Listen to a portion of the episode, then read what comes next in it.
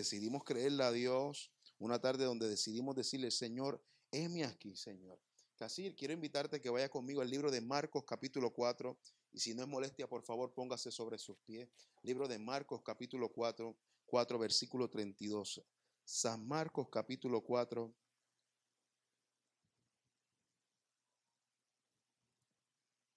Versículo 32. Esto es un pasaje muy reconocido y hoy me toca a mí predicarlo. Libro de San Marcos capítulo 4, versículo 32. Cuando usted lo tenga, me regala un fuerte amén. Marcos capítulo 4. Voy a empezar en el versículo 30. Marcos 4,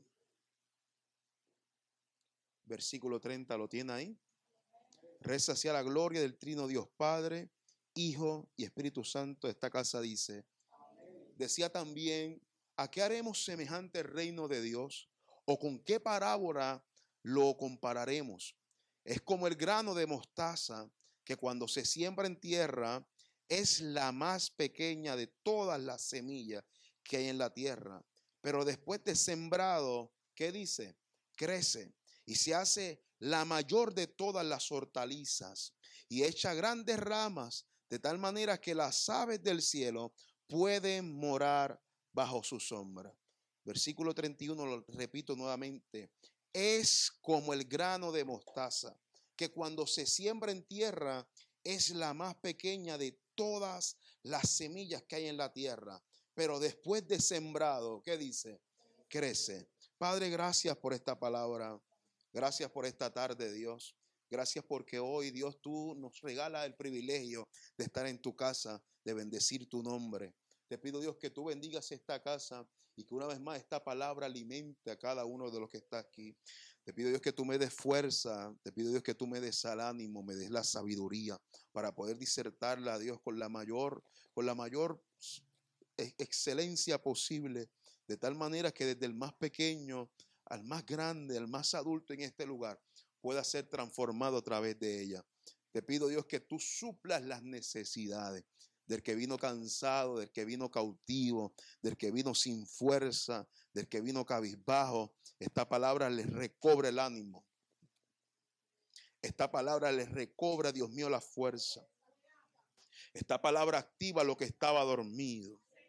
Dios, tú has dado en ellos una palabra y te pido es que esta palabra active en ellos la semilla que fue depositada en su corazón. Declaro Dios cielos abiertos Declaro Dios rompimiento en esta tarde. En el nombre de tu Hijo amado Jesús. La casa del Señor grita y dice, amén. Puede tomar asiento. Puede tomar asiento. Antes de comenzar hoy me honra con su privilegio de estar aquí. El que puso la semilla en mi hermosa madre, el padre que me parió. Papi, levántate, por favor. Vean ese hombre bello y hermoso que estén ahí. Denle un fuerte aplauso por este bello hijo que está aquí hoy aquí. Que así cuando usted lo vea, abrácelo, déle un fuerte beso, abrazo. Él se deja querer fácilmente, él se deja querer. Le puse por tema la predica de hoy. Siembra la semilla. Y quiero comenzar con una pregunta. Dios te entregó una semilla, tío. No sé si fue la semana pasada, no sé si fue una semilla que Dios viene trabajando contigo desde el vientre de tu madre, pero déjame reformular mejor la pregunta. Semilla es todo aquello que Dios te dio, en, tu ADN espiritual, que de alguna manera u otra tú tienes que ponerlo a la disposición de Dios para que esa semilla germine. Ahora pregunto, ¿Dios te entregó una semilla? Dios te entregó planes, te ha hablado de planes, te ha hablado de proyectos, te ha hablado de, de ministerio, te ha hablado de talentos, te ha hablado de dones. nuevamente te repito, Dios te ha entregado una semilla. si Dios te ha entregado la semilla, una semilla, mi siguiente pregunta es ¿qué has hecho con ella? Discúlpeme que los días lluviosos yo empiezo a, eh, la prédica empieza temprano. La, la segunda pregunta es, ¿qué has hecho con la semilla que Dios te entregó?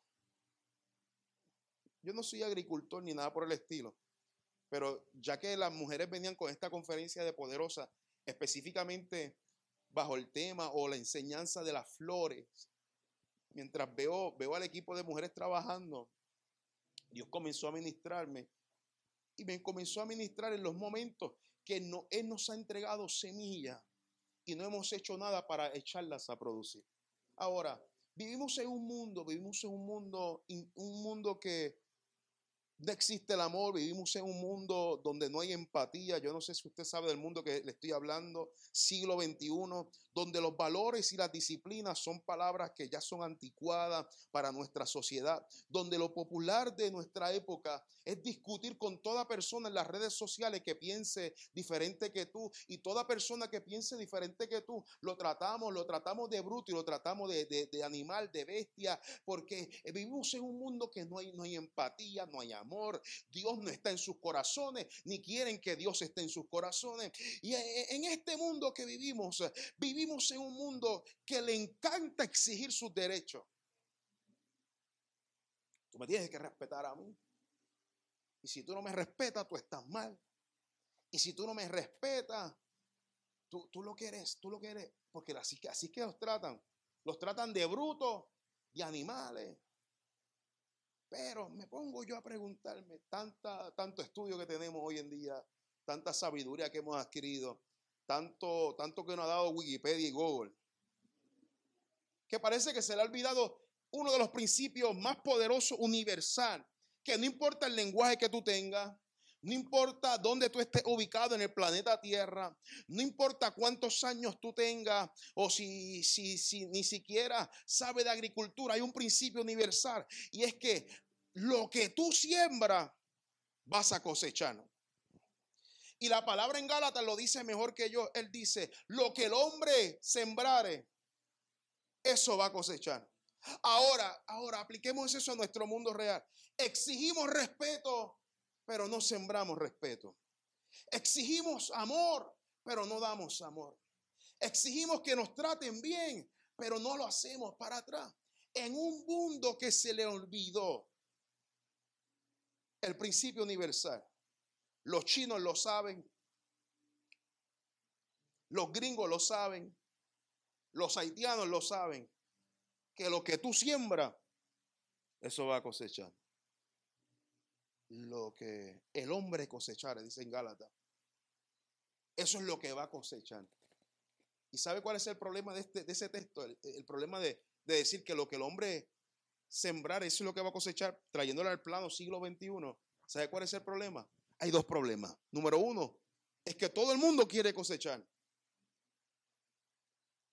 Pero aquí va el segundo problema, es que nadie quiere sembrar. Todo el mundo quiere, quiere la vieja confiable, quiere la fácil, Hansel. Todo el mundo quiere cosechar. Cosechar es un mamey. Porque el que le gusta cosechar es aquel que quiere ver el resultado final sin tener que pasar por el proceso.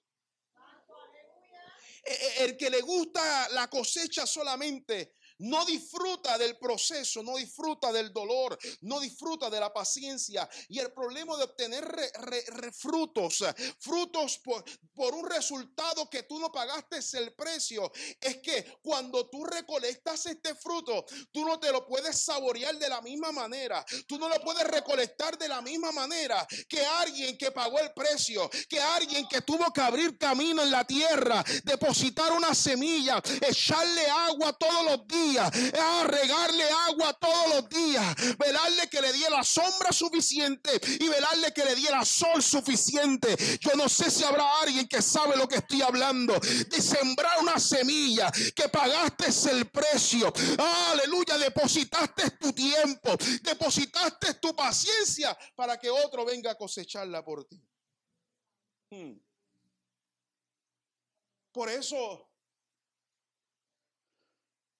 Lo que experimentan estos dos tipos de personas es totalmente diferente. El que le gusta cosechar sin sembrar, lo que recibe como paga de esa recolecta es, es una felicidad momentánea. Pero el que recolecta pero también sembró. Oh, gloria a Dios. La paga es mejor. Cada mordisco que tú das a ese fruto, hello, yo lo estudié lo suficiente. Me tuve que amanecer a hacer esos proyectos y ahora tengo ese bachillerato. ¿Habrá alguien que sepa lo que estoy hablando?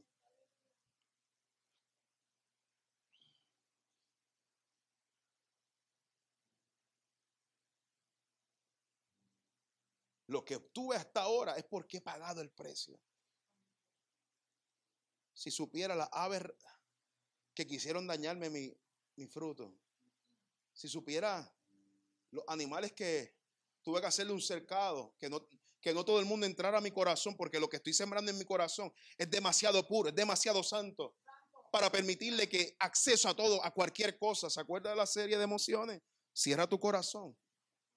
So, ahora, ahora me encuentro con un mundo y el peligro es que la iglesia está, está, está copiando este mismo estilo de vida. Donde solamente queremos cosecha, pero no queremos sembrar. Porque cosechar es la parte más fácil. Pero Dios está buscando una iglesia que entienda que Él no lo está llamando solamente a cosechar. Él no está llamando a, a sembrar. Porque el que siembra, amado, el que siembra, entiende que eh, no está a favor de la cultura popular. El que siembra, no, no, no le importa, no importa en qué contexto tú utilices esta palabra, sea en tu familia, sea en tus negocios, sea con tus amistades, no importa en el contexto, la palabra sembrar nunca va a gustar. Porque cuando hablamos de sembrar, sembrar implica que tú tienes que morir. Ser sembrado significa tener que eh, eh, abrir un boquete en la tierra, que te deposite en tierra de nuevo. Ser, sembrado es permitir que entre suciedad tu vida, es permitir que tú entres en una temporada de oscuridad, es estar en una temporada de silencio. Todo el mundo te pasa por encima y no sabe que tú estás ahí abajo. Por eso, por eso la parte más fácil es cosechar. Nadie quiere ser sembrado. Nadie, esto no es, esto no es popular. Que yo tengo que pagar el precio. Que yo tengo que estar en una habitación oscura por no sé cuánto tiempo. Que nadie sabe de mi existencia. Mientras Dios me está hablando de grandes cosas, yo estoy aquí todavía apacentando las ovejas de mi padre. Mientras me está diciendo que yo soy reina, yo estoy aquí con mi tío que me está criando. ¿Qué yo hago cuando Dios quiere, Dios quiere que yo me convierta en un árbol, pero no quiero ser sembrado, discúlpeme, pero jamás podrás ver el árbol de Dios en tu vida si tú no estás dispuesto a morir. ¿Habrá alguien que grite amén? Permitir que Dios te siembre es permitir que entre en temporadas de silencio, es permitir que todo el mundo se desaparezca, es enterrar nuestro orgullo. Permitir que Dios nos siembre es permitir que, permitir que Él entierre nuestros deseos. Permitir que Dios nos siembre es decir, cuando tú quieras, no cuando yo quiero. Eh, permitir que Él nos siembre es decir, es que como tú quieras, como te dé la gana, no es como a mí me dé la gana. Permitir que Dios te siembre, amado, es el precio que tiene que pagar una semilla para poder convertirse en un árbol. Lo, voy a repetir porque esto te va a bendecir. Amado, ser sembrado es el precio que tiene que pagar una semilla para poder ver el resultado de un árbol en su vida. La única manera que tú puedes disfrutar de lo que Dios depositó en tu interior es diciendo, diciéndole a Dios, Dios, siémbrame en tu presencia, siémbrame en la palma de tu mano, siémbrame en tu corazón. Soy yo no sé lo que tú llevas cargando en tu interior, pero algo yo sí sé, que la única manera que tú puedes ver ese depósito activado en tu vida es decirle al Señor, Señor, heme aquí y plántame donde tú quieras. la semilla nunca, nunca podrá disfrutar de su, de su poder, de su excelencia, de su alcance, si primero no es sembrada. Usted puede tener una semilla en su mano. Usted, usted le puede cantar a la semilla. Usted le puede echar aceite a la semilla. Usted puede danzar con la semilla. Usted puede hablar lengua con la semilla.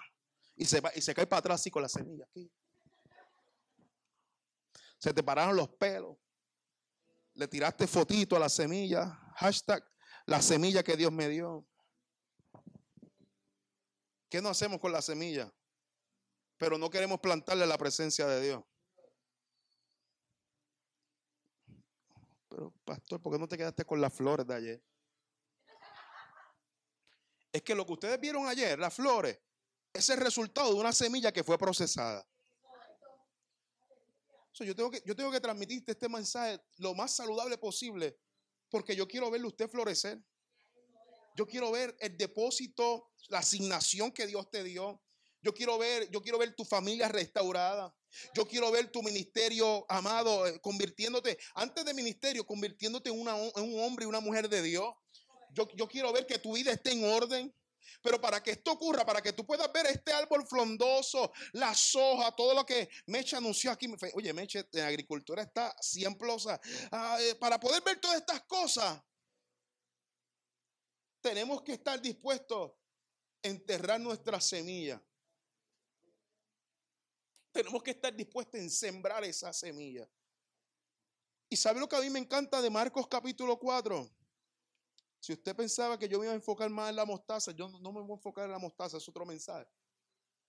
Pero lo más que me encanta de Marcos capítulo 4, versículo 30 o 32, es que Jesús le está diciendo, si, si, busco una manera de describir el Evangelio, tengo que contarle estas parábolas, esta parábola. Y él le dice, el reino de los cielos es como un grano de mostaza que es la semilla más pequeña, antes de ser sembrada. Pero después de ser sembrada, crece. Ahí lo dejo, pausa, punto ahí, crece. Pero para poder ver el crecimiento, algo tuvo que pasar en esa semilla. Dice, la sembraron. Y sembrar significa morir él está diciendo, el reino de los cielos es como un cristiano que tiene un depósito por dentro. Pero la única manera que puede ver ese depósito es si muere en mi presencia. Dile al que está a tu lado con mucho amor y cariño, dile, muérete, díselo, díselo.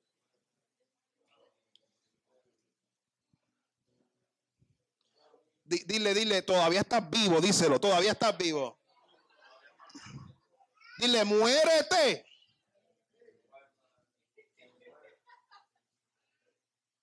El reino de los cielos. Para que tú puedas ver que ese depósito cobre vida en tu vida, tienes que morir. Tienes que cederle el volante a Dios, hello. Tienes que darle tu corazón, haz lo, lo que tú quieras. Porque, si yo cojo ese guía, si yo cojo ese guía, se vuelve el Josué como de los 16, 17 años, mi papá está ahí. Que mi primer carrito, un Mirage verde, que los muchachos le decían la zapa. Antes que usted viera este árbol, vástago la iglesia, yo casado con una hermosa mujer, un pastorado que estamos arrancando, que hasta ahora va fabuloso, mudarme ahí, vivir mi vida, ver muchas cosas bonitas. Mira, antes que esto todo estuviera pintado bonito, ahí, ahí, en ese, ahí donde ponemos los carros de nosotros, cuando usted se estaciona, mi primer carrito me lo quitaron. Y a ese hombre no le bastó con solamente, yo me estoy desagando aquí, papi. A ese hombre no le, no le, faltó, no, no, no, le bastó quitarme las llaves. No. Él le quitó las cuatro gomas y me los puso en, en cuatro bloques, no en torre, en cuatro bloques. ¿Por qué? Yo no, era, no es que era un muchacho malo, pero no estaba obedeciendo. reino de los cielos es de la misma manera. Eso es verdad, míralo ahí.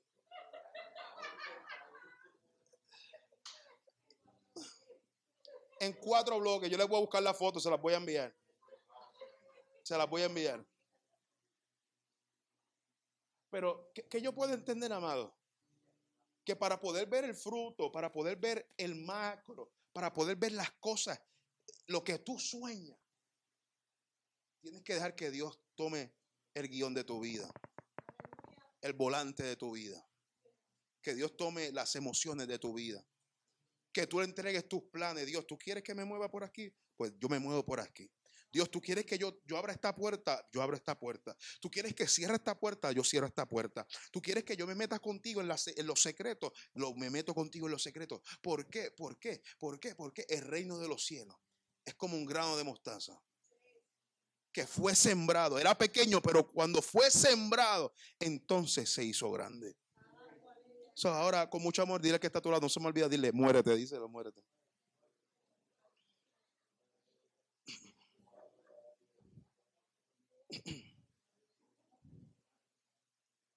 Volviendo a lo que volviendo a lo que escribió Gálata, donde Gálata en Gálatas dice, todo lo que el hombre sembrare, eso también cosechará. Yo sé que esto se explica bastante solo, pero a veces, a veces nos hacemos los locos. Sabemos que lo que el hombre sembrare cosechará, pero a veces nos hacemos los locos y sembramos china y esperamos que dé manzana. Y, y ¿sabe qué es lo triste? Es que después venimos a orar para pedir confirmación a Dios. Dios, yo sembré china, pero yo estoy clamando por manzana. Cante carnú.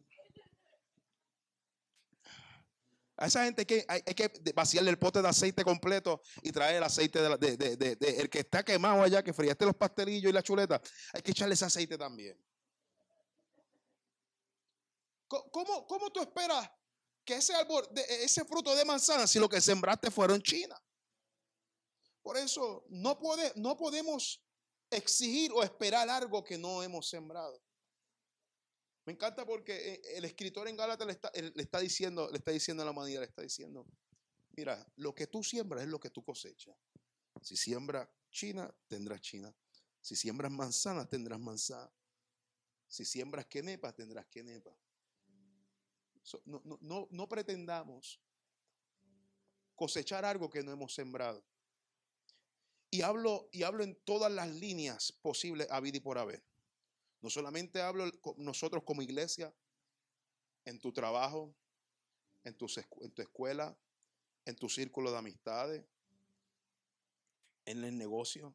Lo que tú siembras es lo que tú vas a cosechar. Y más en un tiempo, como comencé en la introducción, en un tiempo donde todo el mundo, nadie está de acuerdo, donde todo el mundo se lleva la contraria. A ti te gusta la china, pero a mí me gusta la manzana te voy a respetar para que tú me respetes a mí después. No exijamos respeto si primero no lo damos. No busquemos amor si no damos amor primero. Los matrimonios que estamos aquí, lo que voy a hablar, yo espero que usted haya brincado esta etapa.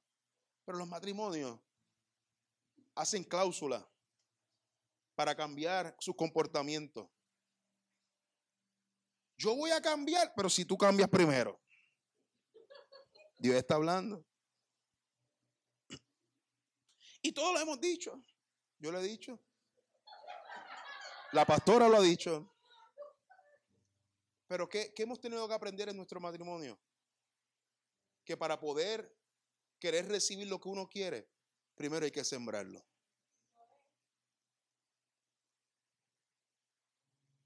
Úsalo en todas las líneas posibles. Desde matrimonio, desde relación a padre a hijo, hijo a padre, de mamá a hermana, de hermana a hermano, de suegra a, yerno, de yerno a suegra. Úsalo como tú quieras. En el trabajo. No, hasta que no cambie mi compañero, yo no voy a cambiar. Ese no es el evangelio que usted y yo hemos decidido creer. Nuestro, nuestro evangelio no nos dio un espíritu de venganza, ojo por ojo y diente por diente. Lo que tú me haces, tú me la pagas. Yo no estoy diciendo que va a ser fácil. Yo no estoy diciendo que va a ser cooking and cream. Ese inglés mío masticado. Yo no estoy diciendo que al primer día tú lo vas a perdonar. Ni que después de este mensaje, mañana lunes, tú vas a ir a darle un beso y un abrazo. Pero ¿qué te parece si empiezas con un saludo? A veces oramos por cosas que nos toca hacernos nosotros. A veces oramos por frutos que tenemos que sembrarnos nosotros. Hello. Comienza con un buenos días. ¿Sabes por qué yo no te estoy enseñando que eso es del diablo? Porque eso no es del diablo, amado. Un cristiano maduro no pide por venganza. Un cristiano maduro no está pensando cómo voy a vengar la próxima semana. Un cristiano maduro es el que dice, aunque yo no cosecho lo que sembré, voy a seguir sembrando. Porque el cristiano que sigue sembrando dice, si este, esta, esta siembra no me dio el fruto que yo quiero, las próximas 99 me van a dar el fruto que yo quiero. Los hijos de Dios, escúcheme acá, los hijos de Dios no tienen un espíritu de venganza. Los hijos de Dios tienen un espíritu de gratitud. ¿Qué significa gratitud? Que aunque yo no cosecho lo que yo sembré, eso no va a cambiar mi semilla. Habrá alguien que diga amén, por favor. Iglesia, no cambies tu semilla porque lo que tú recibiste no fue lo que tú esperabas. Cuando estas cosas ocurran, escúcheme bien, cuando estas cosas ocurran, cuando lo que tú siembras no fue lo que tú esperabas, por favor, no cambies la semilla. Cambia el terreno. Ah, que tú no quieres recibir mi amor. Yo busco un deambulante. Si el deambulante no lo quiere, yo busco otra persona. El problema es que nos hemos vuelto tan fríos. La iglesia se ha vuelto tan fría. Es que, es que esta iglesia me tiró a mí primero. Es que este líder me tiró a mí primero. Es que, es que este ministerio me tiró a mí primero. Y como me tiró, tengo derecho de cambiar la semilla, ¿no? Los hijos de Dios sembramos con gratitud.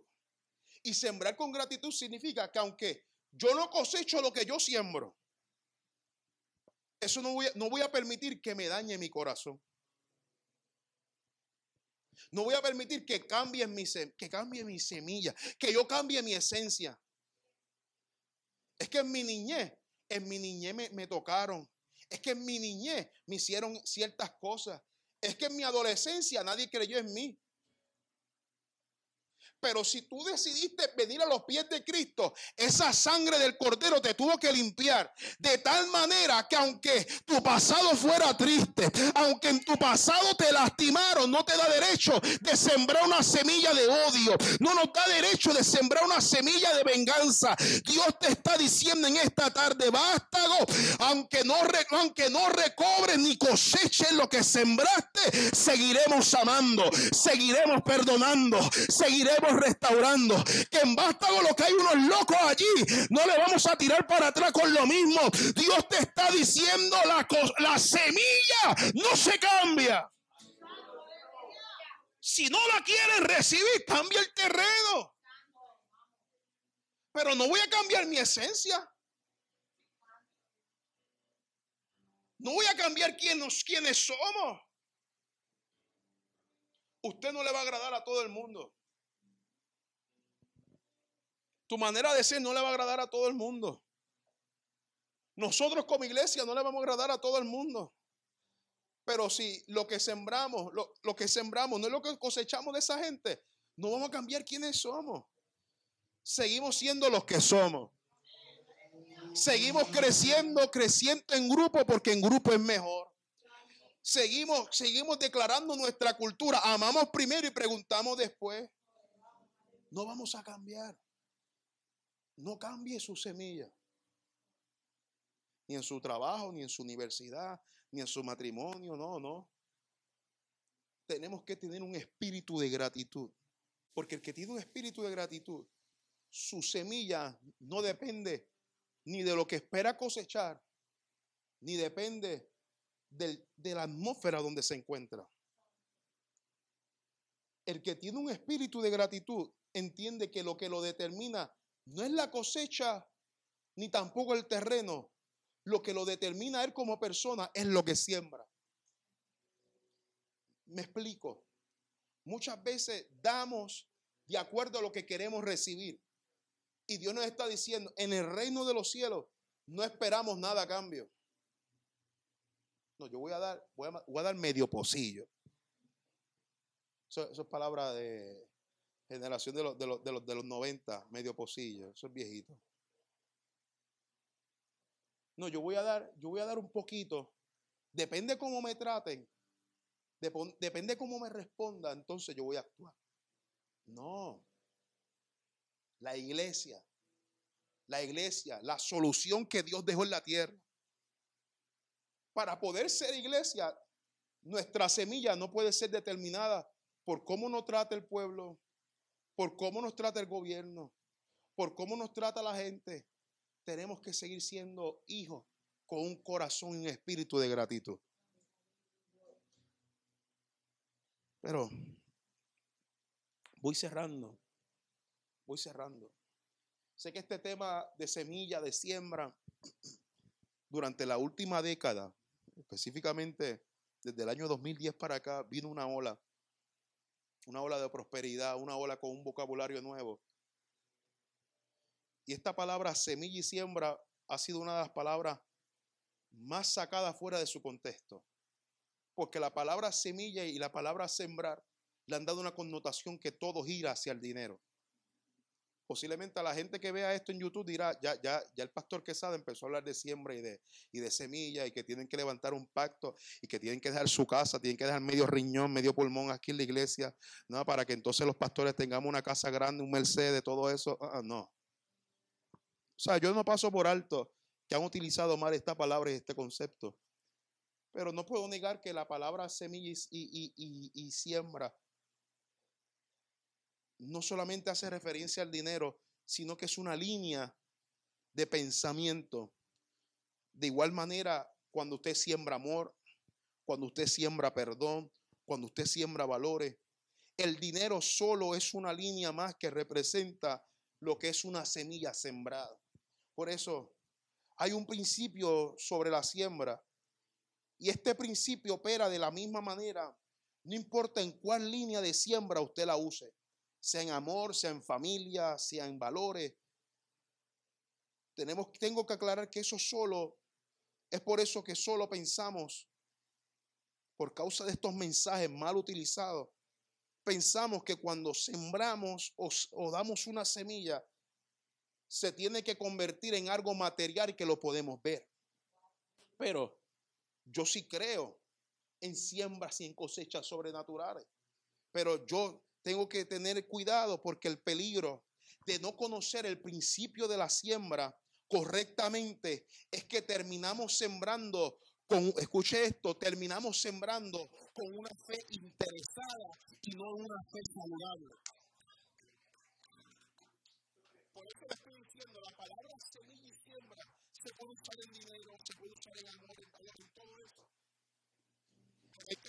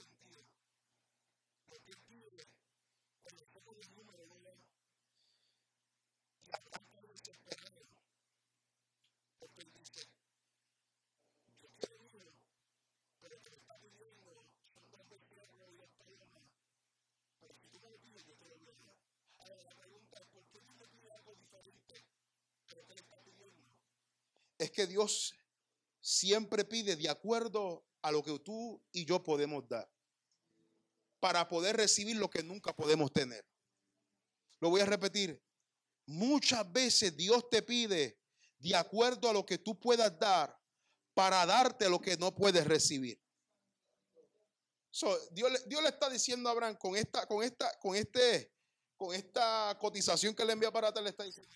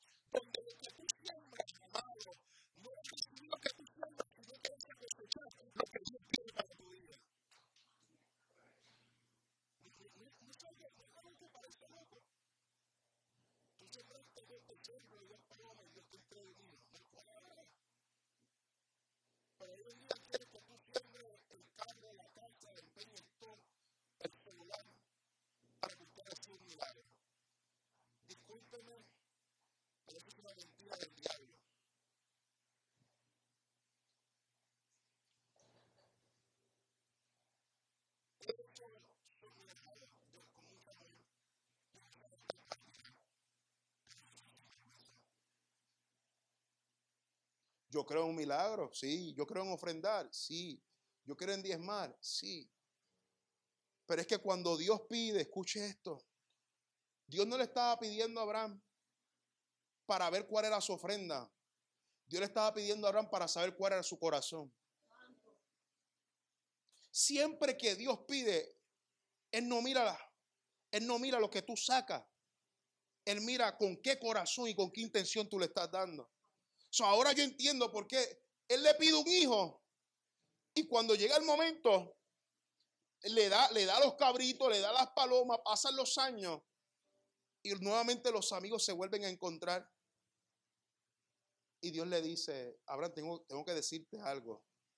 son los momentos que las relaciones se vuelven tensas. Tengo que hablar contigo. Y es que mira, Abraham, ¿te acuerdas el pacto que hicimos tú y yo? ¿Te acuerdas que yo te pedí algo y tú me lo diste?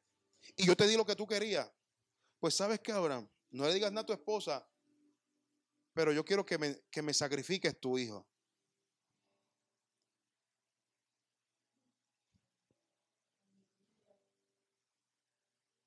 Por lo que tú lloraste, por lo que tú clamaste, por lo que tú entregaste esos becerritos que tú querías mucho y esas palomitas. Ahora Él te pide para atrás ese hijo. Y usted sabe la historia. Puede buscar el mensaje. Yo creo que yo lo prediqué aquí.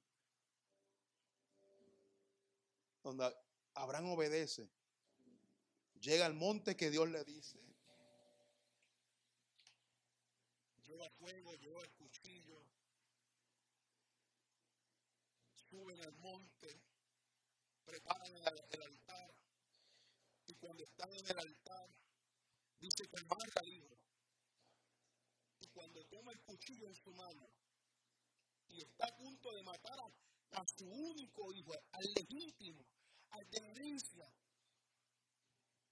Dios grita y dice, detente, porque ya sé que temes a Jehová. Y en ese momento hubo una transferencia. El hijo se bajó del altar y dice que el que se trepó al altar fue un cordero. Años después, esa transferencia se hace real. Porque se baja el cordero y se trepa el hijo de nuevo. Pero ahora no era el hijo de Abraham, ahora era el hijo de Dios. Ahora, ahora tú entiendes que cuando Dios te pide nunca quita, siempre añade. Note esto, siempre que Dios te pide algo, siempre que Dios quiere que tú siembres en su presencia, Dios siempre te lo retribuirá al doble. Yo vengo a decirle a alguien, vengo a decirle a alguien que cuando Dios te pide es que Él quiere, no quiere ver tu ofrenda, Él quiere ver tu corazón.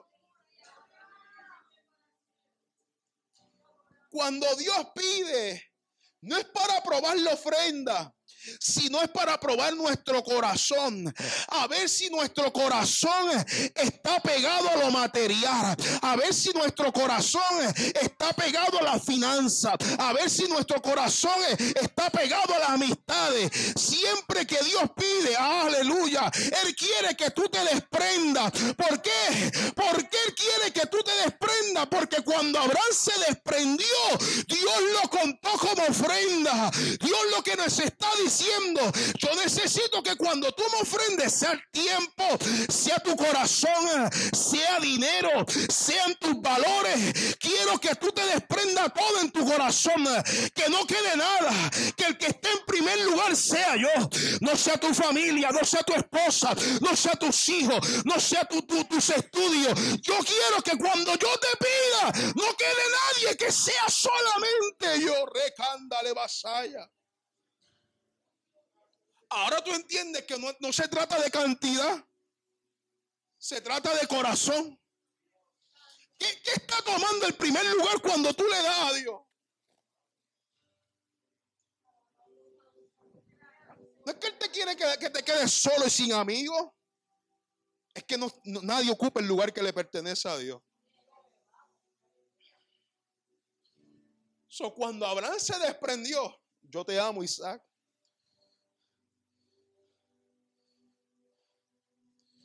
Yo te quiero, Isaac.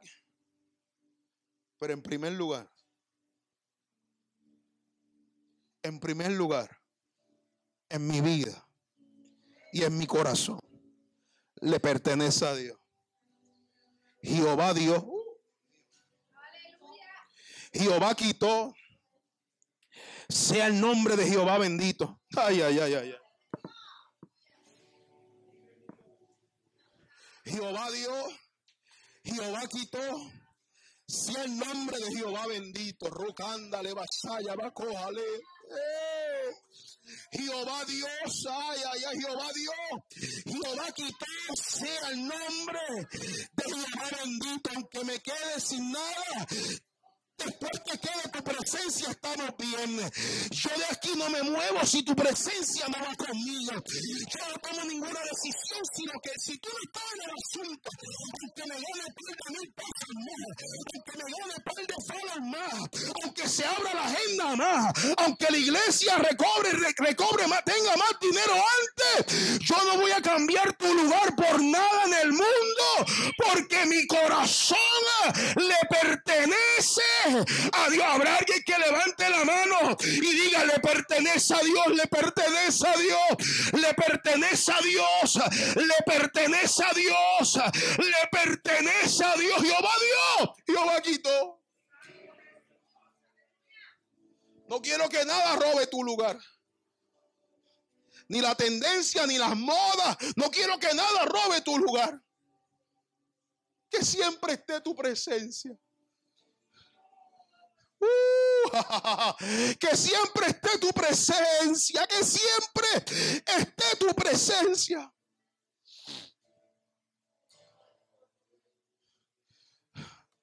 Yo necesito que usted se ponga de pie. Aleluya.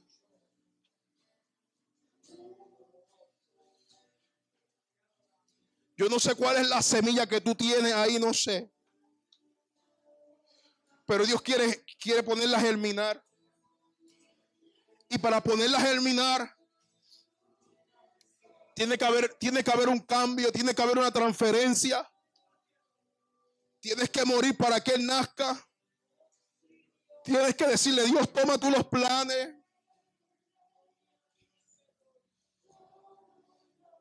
De mi vida, de mis asuntos, de las próximas estrategias que tengo. Toma tú el control.